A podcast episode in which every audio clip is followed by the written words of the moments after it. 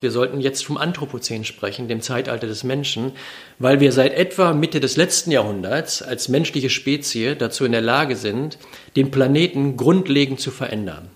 Erdsystemwandel nennt man das. Ne? Dazu waren wir Menschen in den ersten 250.000 Jahren unserer Existenz als Homo sapiens nicht in der Lage. Wir konnten die Umwelt lokal zerstören, aber wir konnten das Planeten, den Planeten in seiner Grunddynamik nicht verändern. Wir können das aber jetzt. Wir können das Klimasystem zerstören. Wir können eine Welt schaffen, in der wir sechs, sieben Grad wärmere Temperaturen haben, ohne Nordpol, ohne Südpol, mit Wüstenbildung, die wir dadurch anstoßen wollen. Wir sind dazu in der Lage, Erdsystemwandel äh, zu, anzustoßen.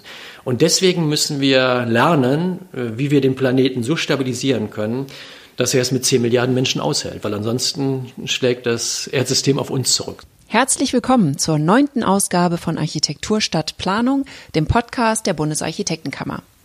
Das ist die zweite Staffel und während die erste sich thematisch rund um den Deutschen Architektentag bewegte, so beschäftigen wir uns derzeit mit dem öffentlichen Raum in der Krise. Wir hinterfragen die Rolle der Planerinnen und Planer, die Konsequenzen, die wir aus der Krise ziehen wollen und erlauben uns, utopisch zu denken. Denn jetzt ist eine gute Zeit, um zu reflektieren und neu an natürlich altbekannte Themen heranzugehen. Was bedeutet die Krise für den öffentlichen Raum? Welche baulichen Maßnahmen wollen wir umsetzen, um in einer gesunden und lebenswerten Stadt zu leben? Wie können Planerinnen und Planer sich jetzt einbringen? Sie können alle Episoden nachhören unter www.bak.de-baukultur-podcast. Mein Name ist Kerstin Kunekat. Ich führe die Interviews dieser Podcast-Reihe und heute spreche ich mit Professor Dr. Dirk Messner, dem Präsidenten des Umweltbundesamtes. Das heißt, wir hören heute mal eine ganz andere Perspektive und man könnte sagen, es ist eine aufklärerische Folge über das Thema Klimaschutz. Daher habe ich ihn auch zu Beginn unseres Gesprächs gefragt, was genau macht das Umweltbundesamt eigentlich? Ja, wir schauen uns die Stadt wirklich systemisch an und aus unterschiedlichen Perspektiven. Es geht um, um Gebäude, es geht um Gebäudeverbrauch von Energie, es geht dann um die Verbindung der, der städtischen Infrastrukturen mit unseren Mobilitätssystemen und dann die Verbindung der Stadt mit den Mobilitätssystemen, den Energiesystemen, die man ja braucht, um so eine Stadt zu äh, mobilisieren aus einer Perspektive von Umweltwirkung, also Ressourcenverbrauch, Klimawandel, Energieverbrauch und wie wir da in Zukunft eine Stadt uns vorstellen können, die aus der Klimaperspektive klimaverträglich ist, möglichst geringe Ressourcen verbraucht und zugleich Lebensqualität erhöht. Also das ist so die Perspektive, mit der wir da dran gehen, ein umfassender Blick auf die Zukunft der Städte also. Und ähm, das Klimaziel in Deutschland heißt Null Emissionen bis 2050? Ja, das ist anstrengend, aber das ist das, was wir erreichen müssen, wenn man tatsächlich irgendwo zwischen 1,5 Grad globaler Erwärmung und 2 Grad globaler Erwärmung landen will. Das haben wir uns ja in Paris beim Klimaabkommen vorgenommen. Und das heißt 2050 äh, null. Das gilt auch für die Städte dann, also null Emissionen in 2050, die aus den Städten generiert werden. Ähm, wir leben nun in einer freien Gesellschaftsform mit kapitalistischer Wirtschaft, die auf Wachstum ausgelegt ist. Die Angst vor einem Wohlstandseinbruch ähm, ist ja eigentlich relativ groß und gerade von der Autoindustrie scheint Wohl und Wehe unseres Landes abzuhängen. So sehen das viele. Wie wollen wir da herauskommen? Wie wollen wir von der im Prinzip bereits antiquierten, autogerechten Stadt äh, uns zur autofreien Stadt zum Beispiel hinbewegen, wenn man sich überlegt, dass die Autos 15 Prozent wohl der gesamten Stadtfläche einnehmen. Mhm. Ja, das zunächst mal ist das eine Frage, wie wir uns die Zukunft der Städte wünschen. Also ich kann, ich, ich will nicht glauben, dass das Ende der menschlichen Zivilisationsgeschichte Städte sind die Überquillen von Autos, in denen wir uns kaum noch bewegen können, wo man als Fahrer, Fahrradfahrer Angst um sein Leben hat.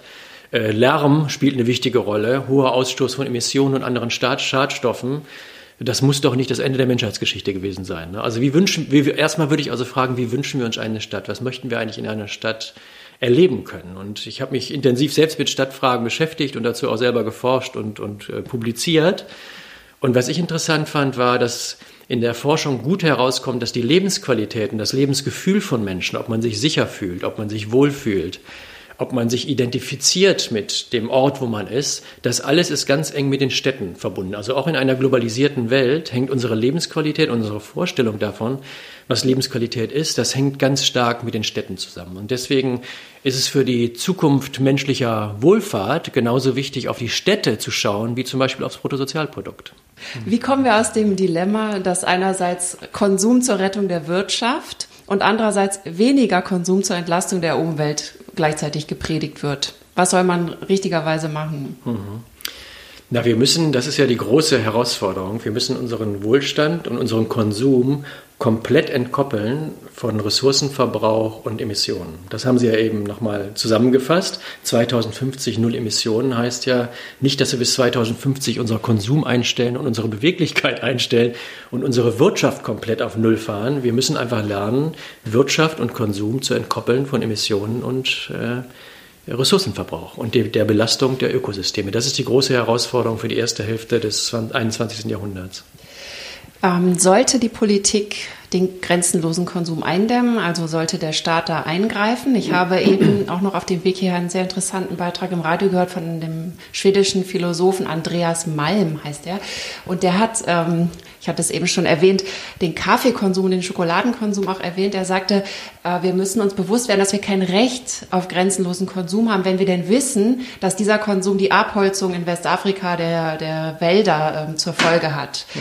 sozusagen. Aber da müsste da nicht der Staat eigentlich eingreifen, um, um das zu reduzieren? Also ich würde zwei Dinge dazu sagen. Das erste ist, wir haben ja, Sie haben eben von Marktwirtschaft gesprochen und Kapitalismus und, und äh, Unternehmen müssen Gewinn machen. Na, und wir sind in einer Phase jetzt der Entwicklung unserer Gesellschaften, wo wir, nachdem wir in der ersten Phase von Marktwirtschaften ja angefangen haben, soziale Grenzen zu definieren, wir jetzt daran gehen, ökologische Grenzen zu definieren. Also wir wollen ja keinen Wohlstand produzieren mit Sklavenarbeit. Wir wollen auch keinen Wohlstand produzieren mit Löhnen, von denen Menschen nicht leben können. Für all das haben wir ja soziale Grenzen eingezogen und einen sozialen Rahmen geschaffen. Und jetzt sind wir in der zweiten Phase, wo wir ökologische Grenzen erkennen. Wenn wir bestimmte ökologische Grenzen überschreiten und Ökosysteme zerstören, dann wird das die Existenzgrundlagen aller zukünftigen Generationen in Frage stellen. Und deswegen müssen wir jetzt beginnen, diese ökologischen Grenzen einzuziehen in das, in das marktwirtschaftliche System. Also insofern ist das nicht komplett was Neues. Wir haben schon die sozialen Grenzen geschaffen, Mindestlöhne, wir wollen keine Kinderarbeit akzeptieren. Sklavenarbeit ist natürlich eine verrückte Geschichte im 21. Jahrhundert, die wollen wir auch nicht haben. Jetzt müssen wir das Klimasystem schützen, wir müssen die Ökosysteme schützen, wir müssen Zeit geben, damit die Böden sich regenerieren können. Das ist meine erste Antwort auf diese Frage. Ne? Grenzen setzen ist wichtig. Und die zweite Geschichte ist dann, schafft man das mit mehr Wachstum oder weniger Wachstum oder müssen wir das Wachstum jetzt reduzieren, staatlich angeordnet? Also meine Sichtweise darauf ist, wenn wir diese Grenzen glatt gezogen haben und geklärt haben, wenn wir uns einig sind, dass wir in 2050 zum Beispiel keine Emissionen mehr haben wollen, dann können wir innerhalb dieses Rahmens, den wir da sozial und ökologisch dann festgelegt haben, da kann es Wachstum geben. Innerhalb der Grenzen der sozialen Verträglichkeit und der Ökosysteme. Wir werden ja Bereiche haben, die müssen stark wachsen. Wir brauchen mehr erneuerbare Energien. Ne? Wir brauchen viel mehr Dienstleistungen als vielleicht Produkte. Wir wollen ja von den Autos weg als, als äh, Massenkonsumprodukt, äh, aber wir wollen die Mobilität nicht einschränken. Also werden Mobilitätsdienstleistungen an Bedeutung zunehmen. Der Klimawandel und die Corona-Krise hängen wahrscheinlich eng miteinander zusammen. Der Eingriff der Menschen in die Umwelt weltweit ähm, fördert auch, dass dadurch, dass die Wildnis zurückgedrängt wird, sozusagen Mensch und, und Wildnis eigentlich äh, sozusagen keinen Puffer mehr haben vielleicht mhm. und dadurch auch Viren übertragen werden. Mhm. Sehen Sie das auch so, dass es sozusagen ein und dieselbe Krise ist im Endeffekt und dass dadurch dem Klimawandel sozusagen mehr Aufwind oder dem Klimaschutz mehr Aufwind mhm. gegeben werden kann? Wir haben es beides mal mit einer, mit einer Situation zu tun, in der das Zusammenspiel zwischen unseren menschlichen Gesellschaften und dem Ökosystem eine wichtige Bedeutung spielt. Durch die Art und Weise, wie wir produzieren und konsumieren, sind wir dabei, das Klimasystem zu zerstören und wir müssen diesen Prozess stoppen. Deswegen müssen die Emissionen runter. Und was uns die Biodiversitätsforscher und die Gesundheitsforscher sagen, ist, dass wenn wir Biodiversität zerstören, dann steigt die Wahrscheinlichkeit für solche Pandemien, wie wir das im Augenblick erleben. Also geht es in beiden, beiden Krisen darum, dass wir ein neues Verhältnis zwischen uns Menschen, jetzt sind wir ja schon 7,5 Milliarden, wir werden 10 Milliarden sein in 2050, also zwischen der menschlichen Zivilisation und dem Erdsystem müssen wir ein neues Gleichgewicht schaffen. Wir Experten reden ja vom Zeitalter des Anthropozän, also das Zeitalter des Menschen. Wir sind im Augenblick, es ist ein geologisches Zeitalter, von dem wir argumentieren, dass wir es so nennen sollten. Wir befinden uns im Augenblick im, noch im Holozän, ne? das so heißt das in der Geologie, in den Erdwissenschaften. Das ist die Phase der Entwicklung des Planeten nach der letzten Eiszeit vor etwa 20.000 Jahren. Ne? Und äh, wir argumentieren aus den Natur- und Umweltwissenschaften heraus, wir sollten jetzt vom Anthropozän sprechen, dem Zeitalter des Menschen, weil wir seit etwa Mitte des letzten Jahrhunderts als menschliche Spezie dazu in der Lage sind, den Planeten grundlegend zu verändern. Erdsystemwandel nennt man das. Ne? Dazu waren wir Menschen in den ersten 250.000 Jahren unserer Existenz als Homo sapiens nicht in der Lage. Wir konnten die Umwelt lokal zerstören, aber wir konnten das Planeten, den Planeten in seiner Grunddynamik nicht verändern. Wir können das aber jetzt. Wir können das Klimasystem zerstören. Wir können eine Welt schaffen, in der wir sechs, sieben Grad wärmere Temperaturen haben, ohne Nordpol, ohne Südpol, mit Wüstenbildung, die wir dadurch anstoßen wollen. Wir sind dazu in der Lage, Erdsystemwandel äh, zu, anzustoßen. Und deswegen müssen wir lernen, äh, wie wir den Planeten so stabilisieren können, dass er es mit 10 Milliarden Menschen aushält, weil ansonsten schlägt das Erdsystem auf uns zurück sozusagen. Also eigentlich ist es schon Alarmstufe. Das ist rot, rot. Ne? ja. Und vor allen Dingen glaube ich, dass viele Menschen diesen, diese Zusammenhänge noch nicht äh, verstanden haben. Ne? Weil wir sind eben erst seit ein paar Dekaden dazu in der Lage, solche grundlegenden Veränderungen als Menschen auf dem Planeten anzustoßen. Das war vorher absolut unmöglich. Und deswegen müssen wir da Weltverantwortung für den Planeten und für Erdsystemstabilität übernehmen. Und das ist in unseren internationalen Organisationen noch nicht richtig abgebildet. So reden wir auch in der Öffentlichkeit noch nicht über Umweltwandel und Umweltpolitik.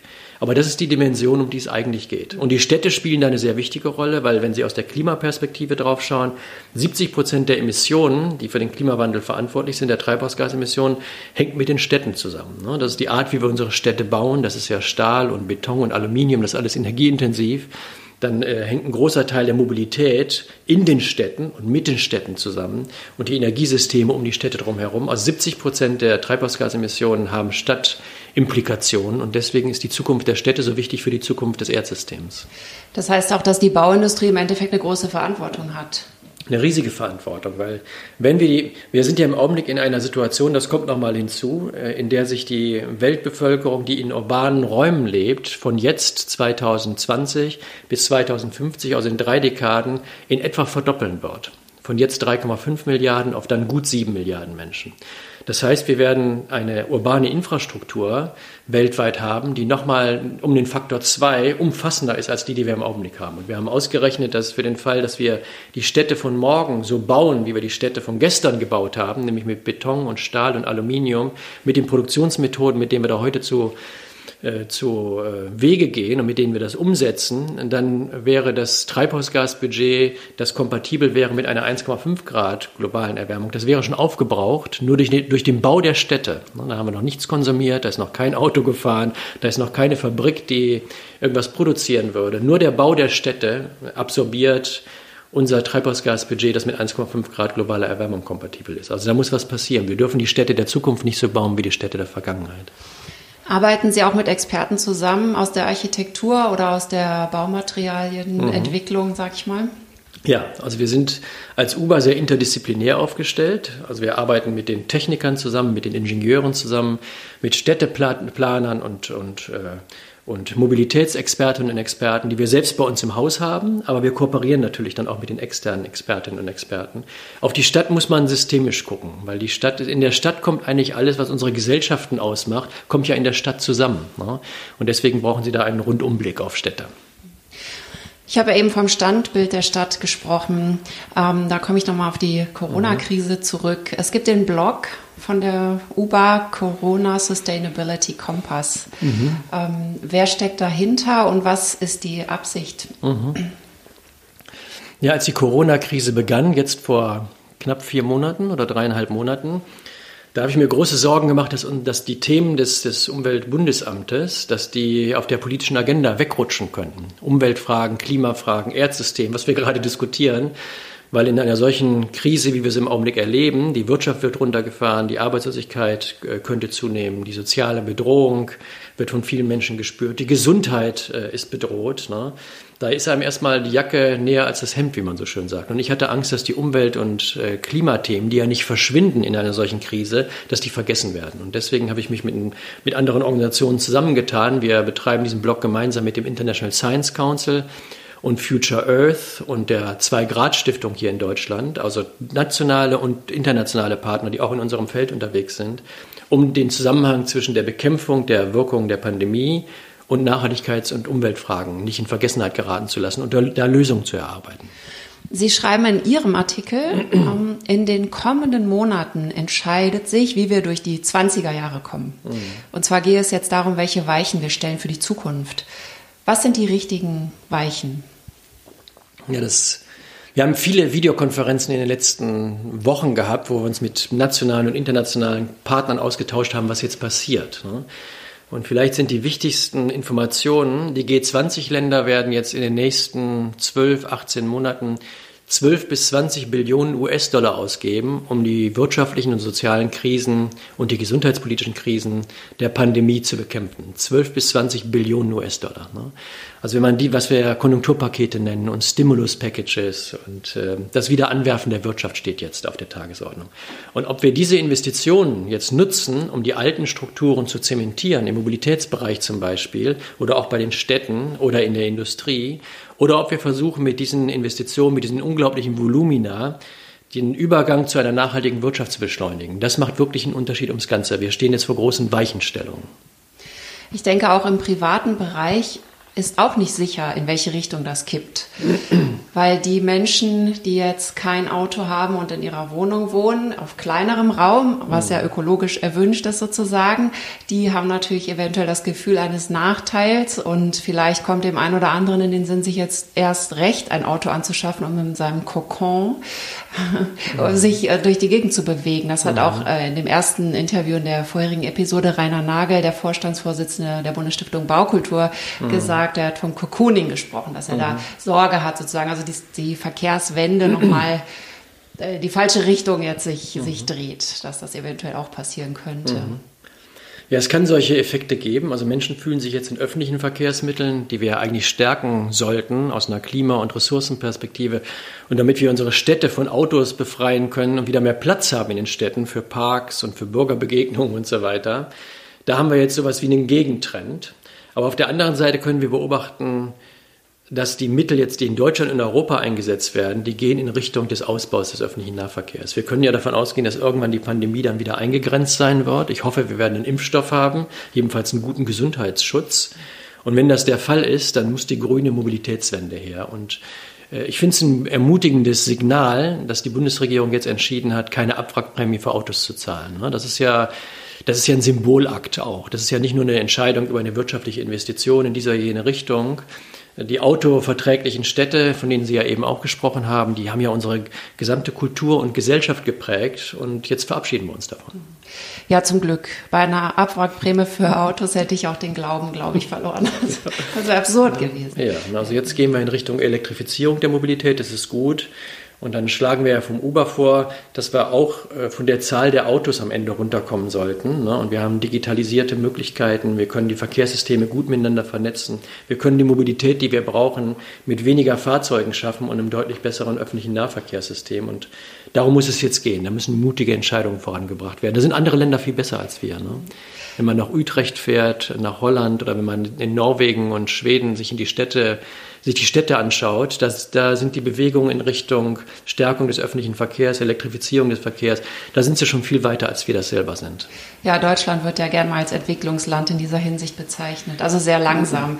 Vielleicht, weil das Auto hier diese Tradition hat. Das ist unsere, ich meine, die deutsche Automobilindustrie ist eine wirkliche Weltklassebranche gewesen, ja. nach den alten Maßstäben. Ne? Und sich von irgendwas zu verabschieden, was man besonders gut konnte, das fällt einem nicht so leicht. Ne?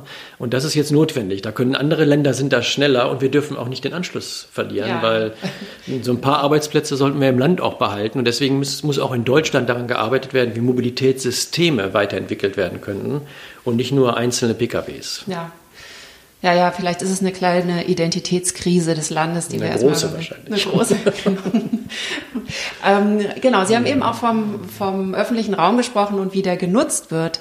unser Handeln bestimmt ja den öffentlichen Raum und ähm, beim Onlinehandel wird das auch besonders deutlich. Der hat in der Krise ja zugelegt und er steht in der Kritik, weil er den Einzelhandel ruiniert, also die Diversität in den Städten und weil er viel Verkehr erzeugt und letztendlich ähm, nicht sonderlich umweltfreundlich ist. Mhm.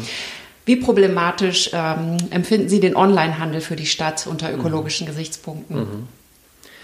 Also die Städte sozusagen aufzugeben mit ihren Infrastrukturen, die wir dann für uns, die wir als Bürger nutzen, aber auch um einzukaufen und die Städte veröden zu lassen, das fände ich keinen guten Trend. Ne? Also, und deswegen macht es Sinn, dass man dagegen steuert und dass man die Städte attraktiv macht als Lebensraum, aber auch als Möglichkeit, dort für den eigenen Konsum und für die alltäglichen Bedürfnisse sich ausstatten zu können. Ne?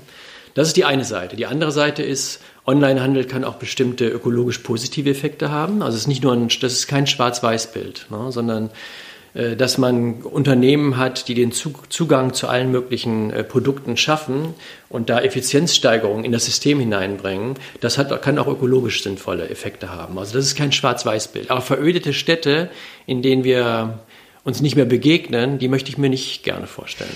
Da gibt es gerade, habe ich ähm, auch, glaube ich, im Radio gehört, eine Ausstellung im Deutschen Architekturmuseum mhm. in Frankfurt, also jetzt nur noch ein paar Tage bis Ende Juni, mhm. und zwar eine Kooperation mit der Hochschule Rhein-Main. Und äh, der Titel ist My Home is My Parcel, kann Onlinehandel nachhaltig sein.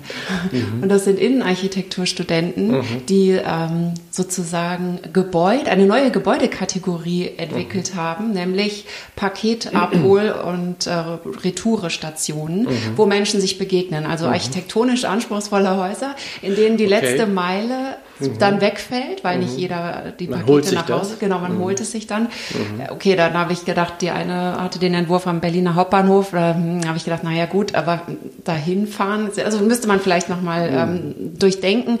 Ähm, aber ich finde, es ist ein interessantes Gedankenspiel das den direkten Einfluss unseres Handelns auf die gebaute Umwelt zeigt. Welche Rolle sollten gestandene Stadtplanerinnen und Architekten bei dem Thema Nachhaltigkeit in der Stadt Ihrer Meinung nach spielen? Einen ganz großen, also vielleicht zwei Überlegungen dazu. Ne? Das eine, ähm, wenn ich mit Städteplanern und Architekten rede über Klimawandel, dann kriege ich oft einen eine positive Rückmeldung, weil dort der Eindruck entsteht, dass wir mit dem Klimawandel und der Suche nach Lösungen für den Klimawandel die Städte neu erfinden müssen. Also viele Architektinnen und Städteplaner sehen das als eine Herausforderung und als eine Innovationschance, aus den eingefahrenen Mustern rauszukommen. Das ist, eine, das ist schon mal eine sehr positive Rückmeldung, ne? weil wenn Sie mit einem Automobilindustrie-Arbeiter reden, der hat das Gefühl, sein Arbeitsplatz Platz ist da bedroht. Ne? Wenn Sie mit Städteplanerinnen und Architektinnen reden, die empfinden das als eine Herausforderung, dass wir die Städte endlich neu denken können. Das finde ich schon mal gut. Ne? Weil wenn man Dinge verändern will, dann ist der, die Motivation dafür, dass man was Besseres schafft, häufig der Impuls dafür, dass man, dass man sich zu verändern beginnt. Ne? Und nochmal zu den, zu den, zu urbanen Formen und, und äh, menschlicher Wohlfahrt. Ich bin Sozialwissenschaftler und habe auch Ökonomie studiert. Wenn man über Ökonomie und Wohlfahrt redet, also was, was tut uns Menschen gut, ne? Dann sagen die Ökonomen zunächst mal, das ist doch ganz klar, Bruttosozialprodukt und der Arbeitsplatz, der dahinter steckt, also Bruttosozialprodukt. Ne? Der nächste Lernschritt war dann zu sagen, also nur Bruttosozialprodukt reicht nicht aus, wie das verteilt ist, das Einkommen, ist vielleicht auch ganz wichtig, weil man kann ein hohes Bruttosozialprodukt pro Kopf haben, aber 30 Prozent der Bevölkerung nehmen gar nicht daran teil, also Verteilung. Ne? Und dann gab es eine dritte Phase, da wurde festgestellt, es geht nicht nur um die Verteilung des Bruttosozialprodukts, dass wir Zugang haben in unseren Gesellschaften zu Bildung, zu Gesundheit, zu sauberer Luft, also Zugang zu öffentlichen Gütern. Das war der dritte Schritt, den wir da gemacht haben in, in dem Lernprozess. Und ich glaube, es gibt einen vierten Schritt und der hängt mit den äh, Städten zusammen. Wie wir unsere Städte gestalten und bauen und einrichten, davon hängt das Wohlbefinden der Menschen zu einem beachtlichen äh, Maß ab. Wir haben, als wir eine Studie äh, dazu geschrieben haben, uns hingesetzt und haben uns lauter Stadtansichten angeschaut, Stadtpanoramen ja, und versucht zu verstehen, welche Städte finden wir eigentlich attraktiv, wenn wir auf diese hunderte von Städte an, an, äh, Panoramen schauen. Ne?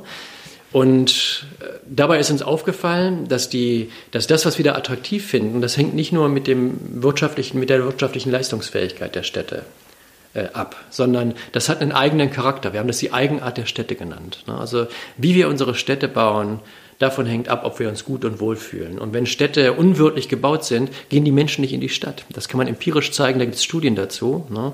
Wenn Menschen in einer unwirtlichen Stadt leben, dann gehen sie einkaufen, zur Schule, zur Arbeit und wieder zurück und sind dann in ihrer Wohnung sozusagen eingesperrt. Städte, die Menschen anziehen und attraktiv sind, die werden genutzt von ihren Bürgern. Dafür braucht man öffentliche Räume, dafür braucht man Plätze. Und das heißt, dass Bürgergesellschaften auf gute Städte angewiesen sind. Und Demokratie am Ende auf gute Städte angewiesen ist, weil wenn wir aus unseren Häusern nicht mehr rauskommen, weil wir uns draußen unsicher fühlen und die Städte uns anöden, äh, dann können wir uns mit anderen Menschen gar nicht austauschen. Wir, verhaften dann in unseren äh, Wohnungen. So gesehen hatte die Corona-Krise was Gutes, weil viele Handlungen nach außen verlegt wurden, sei es mhm. jetzt Sport oder Musik machen oder Unterricht gar. Mhm. Ähm, das, da wurde der Raum mal wieder anders besetzt. Mhm. Und ich glaube, ich habe das Gefühl, auch ein anderes Bewusstsein in den, in den einzelnen individuellen Köpfen auch mhm. geschaffen dafür, dass man den Raum auch haben möchte mhm. und nicht äh, einfach bereitwillig weggeben will an eben Verkehr vor allen Dingen. Ja, genau. Ich komme nochmal auf die Vision der Stadt zu sprechen von mhm. 2018. Ja. Ich habe gerade gedacht, als ich Ihnen auch zugehört habe, ähm, warum ist es so schwierig, Dinge schnell umzusetzen, wenn wir doch wissen, dass Alarmstufe mhm. rot ist und äh, wenn doch viele nicht mehr so leben wollen, warum ist es so schwer, äh, eine Verkehrswende herbeizuführen? Mhm. Was dauert daran so wahnsinnig lange?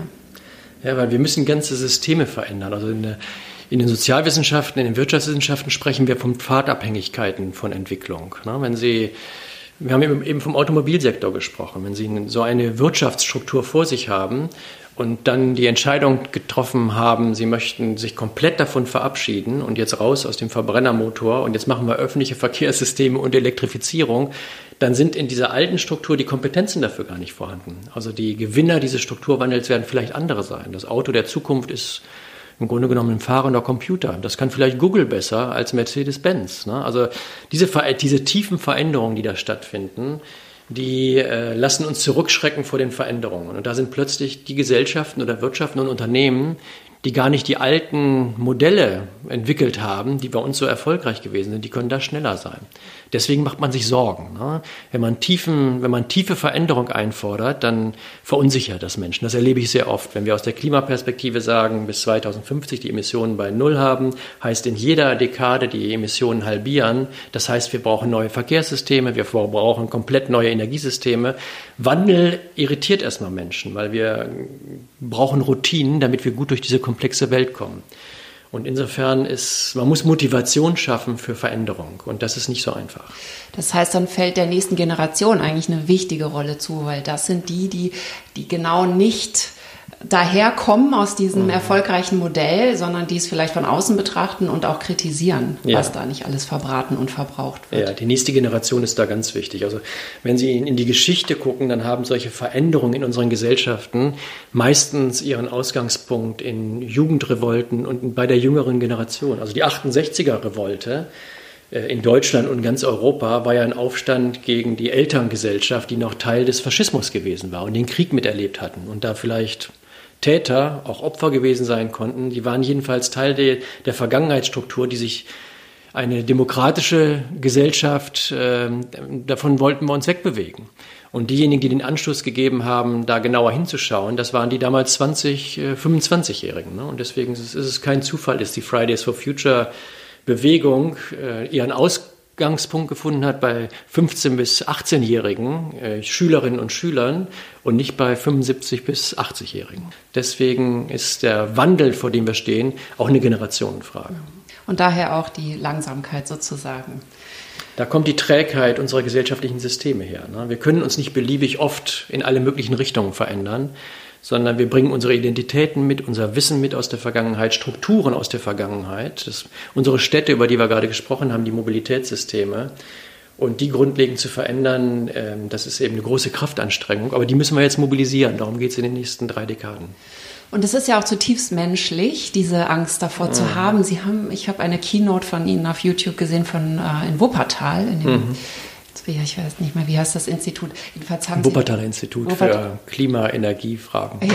ja. und da haben Sie dieses tolle Buch ähm, Der taumelnde Kontinent erwähnt. Mhm. Das habe ich mir direkt mal geholt, habe aber erst angelesen. Aber interessanterweise ist es ja so, ähm, dass vieles dieser Gedanken, die wir heute haben, eins zu eins übertragbar sind auch von vor 120 Jahren. Mhm. Und äh, das fand ich ja beruhigend auf eine Art auch, dass ich mir denke, okay, wenn diese Angst immer da ist, dann äh, kann man sich auch mal ein bisschen aus seiner eigenen Zeit lösen und mhm. schauen, wo stehen wir eigentlich im großen Zeitzusammenhang mhm. und äh, eben welche Katastrophen wollen wir verhindern. Ja. So, der Unterschied ist natürlich, dass wir jetzt am, wie so gefühlt am Ende dieser Industrialisierung stehen, während vor 120 Jahren der Anfang war. Aber das war das Ende des Agrarzeitalters. Das war auch ein großes. Der, jeder Anfang ist das Ende von irgendwas anderem. Ne? Und vor 120 Jahren war das, das das Ende der klassischen Agrargesellschaft und der Aufbruch in eine moderne Industriegesellschaft. Da sind die Technologien umgebrochen, da sind die, neuen, die damals neuen Kommunikationsmöglichkeiten entstanden, die Telefonie, die Mobilität in, in Form von Automobilen ist entstanden, also große Umbrüche. Ne? Die Wissenschaft hat Durchbrüche gemacht, die Physik wurde neu erfunden, die Relativitätstheorie und so weiter. Heute haben wir künstliche Intelligenz, Digitalisierung, virtuelle Räume. Also die Veränderungen sind ähnlich tiefgreifend und das erschüttert Gesellschaften und Veränderung ist deswegen, es, es hat was, äh, ja, was, was sehr Turbulentes. Welche Städte beraten Sie eigentlich konkret? Also Sie beraten auch konkret Städte zur, mhm. zur Stadtentwicklung, mhm. oder? Wenn ich das richtig verstanden habe. Ja, wir, wir arbeiten mit Städten zusammen, die wir besuchen, um dort vor Ort nach Lösungen zu schauen und dann die Konzepte, die wir erarbeitet haben, die ja einen, sagen wir, einen universelleren Anspruch haben, zu konkretisieren in konkreten Kommunen oder Gemeinden und Städten und da den Austausch, Austausch pflegen mit den Verantwortlichen vor Ort. Ne? Also das ist eine Art und Weise, wie wir unser Wissen versuchen in die Städte zu tragen. Dann erarbeiten wir auf der Grundlage unserer wissenschaftlichen Studien aber auch sowas wie, wie Handbücher oder Guidelines, äh, die zeigen, wie man solche Umbauprozesse angehen kann. Woran muss man eigentlich denken? An was, mit was für Akteuren muss man da reden? Also solche, solche Richtlinien dafür, dass man Veränderungsprozesse vorantreiben kann. Und das ist Teil unserer Arbeit. Wir schreiben nicht nur äh, wissenschaftliche Literatur und veröffentlichen interessante Bücher für andere Expertinnen und Experten, sondern wir versuchen das auch in die Kommunen zu bringen und zu den Entscheidungsträgern, die vor solchen Herausforderungen stehen. Die Bundesarchitektenkammer äh, sagt auch äh, gerne auch ihren Architekten und Architektinnen, also den Mitgliedern, geht auch in die Politik, dass mhm. auch Experten in der Politik sitzen. Mhm. Ähm, ähm, erleben Sie das so, wenn Sie mhm. zu den Kommunen gehen, dass da Experten sitzen, die von Stadtplanung wirklich Ahnung haben? Oder mhm. ist es so, dass Sie eher externe Planer mhm. sich ranholen? Beides wird gebraucht. Ne? Aus meiner Perspektive ist es sehr wichtig, dass wir in den öffentlichen Institutionen ein gutes Potenzial an Mitarbeiterinnen und Mitarbeitern haben, die Stadtplanung aus der Perspektive der Kommunen und des öffentlichen Raums denken können. Weil wenn wir diese Gestaltungskompetenz vollständig übergeben würden an private Unternehmen, die ja zunächst mal ihre einzelnen Gebäude vor Augen haben oder möglicherweise in einem Quartier, aber nicht die ganze Stadt als solche im Blick haben müssen, dann entstünde da ein Ungleichgewicht. Ne? Also wir brauchen auf der öffentlichen Seite ein starkes äh, Potenzial von Stadtplanerinnen und Stadtplanern, wenn wir jetzt darum, darum daran gehen, unsere Städte weiterzuentwickeln und umzubauen. Ja, die auch unabhängig sind. Die das, die das Gemeinsame vor Augen haben wollen. Es gibt ja oft ein Spannungsverhältnis zwischen dem Einzelinteresse ein tolles Gebäude vielleicht, das aber das Umfeld zerstört oder Verkehr generiert oder eine, eine, eine, eine, ein Quartier, das eine gewisse Identität hat, auf den Kopf stellt, dadurch, dass es was komplett Neues in dieses und das miteinander das abzuwägen, ne? die einzelnen Interessen abzuwägen mit den gemeinsamen Interessen einer Stadt oder eines Stadtquartiers, das ist sehr wichtig.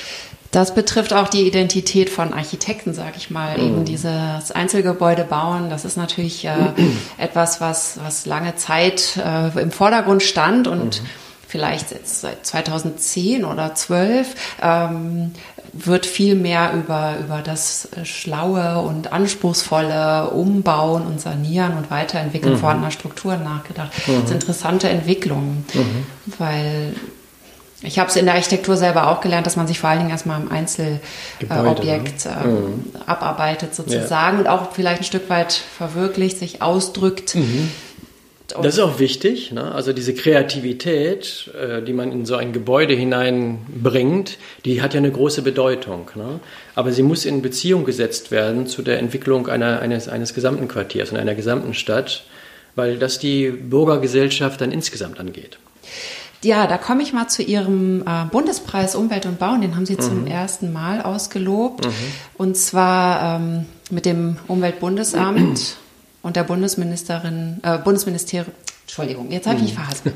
Also Sie, haben, Sie sind ja das äh, Umweltbundesamt und haben, und haben den äh, Preis natürlich mit dem Bundesministerium für Umwelt, Naturschutz und nukleare Sicherheit. Mhm zusammen ausgelobt. So, äh, der Preis zeichnet architektonisch anspruchsvolle und nachhaltige Gebäude aus. Mhm. Die Bundesarchitektenkammer unterstützt als Partner die Deutsche Gesellschaft für nachhaltiges Bauen, die DGNB, mhm. äh, mit einem ähnlichen Preis, und zwar dem Deutschen Nachhaltigkeitspreis. Mhm. Ähm, allerdings habe ich bei Ihnen gelesen, dass Sie mhm. ausdrücklich mhm. Gebäude auszeichnen, die eben nicht allein irgendwo auf der Wiese stehen, sondern mhm. die eingebunden sind. Die Quartiersentwicklung. Genau. Ja. Mhm. Und ähm, warum legen Sie genau darauf besonderen Wert bei diesem Preis? Ja, weil uns die soziale Dimension des Bauens sehr wichtig ist. Also da geht es ja um da geht um Identitätsfragen, Quartier, ne? und da geht es um die Bürgergesellschaft als solche. Es geht nicht nur um einzelne Konsumenten, die ein Haus kaufen, sondern um Quartiersentwicklung, also die soziale Dimension, die wollten wir damit ganz stark äh, ausdrücken.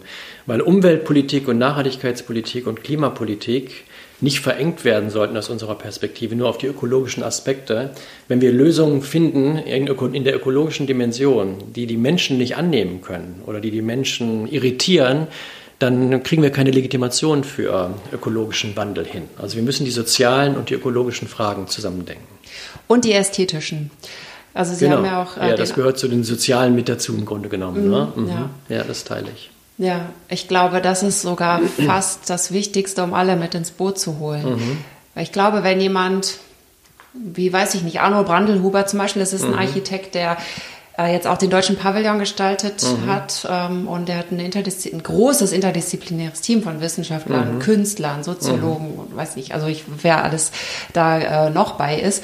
Und ähm, die haben ein Zukunftsszenario, äh, The New Serenity, die neue Gelassenheit mhm. nach der ökologischen Krise oder nach der mhm. ökonomischen Krise mhm. 2030 gezeichnet. Ganz, ganz spannend. Also da merkt man auch, dass auch bei Architekten, zumindest bei den Vordenkern in der Architektur, ähm, durchaus sich damit auch beschäftigt wird, dass vor allen Dingen interdisziplinäre Teams mhm. zusammenkommen müssen und mhm. nicht jeder sein eigenes Süppchen kochen kann. Mhm. Also das ist ähm, schon. Das wäre ja ein guter Trend dann. Ne?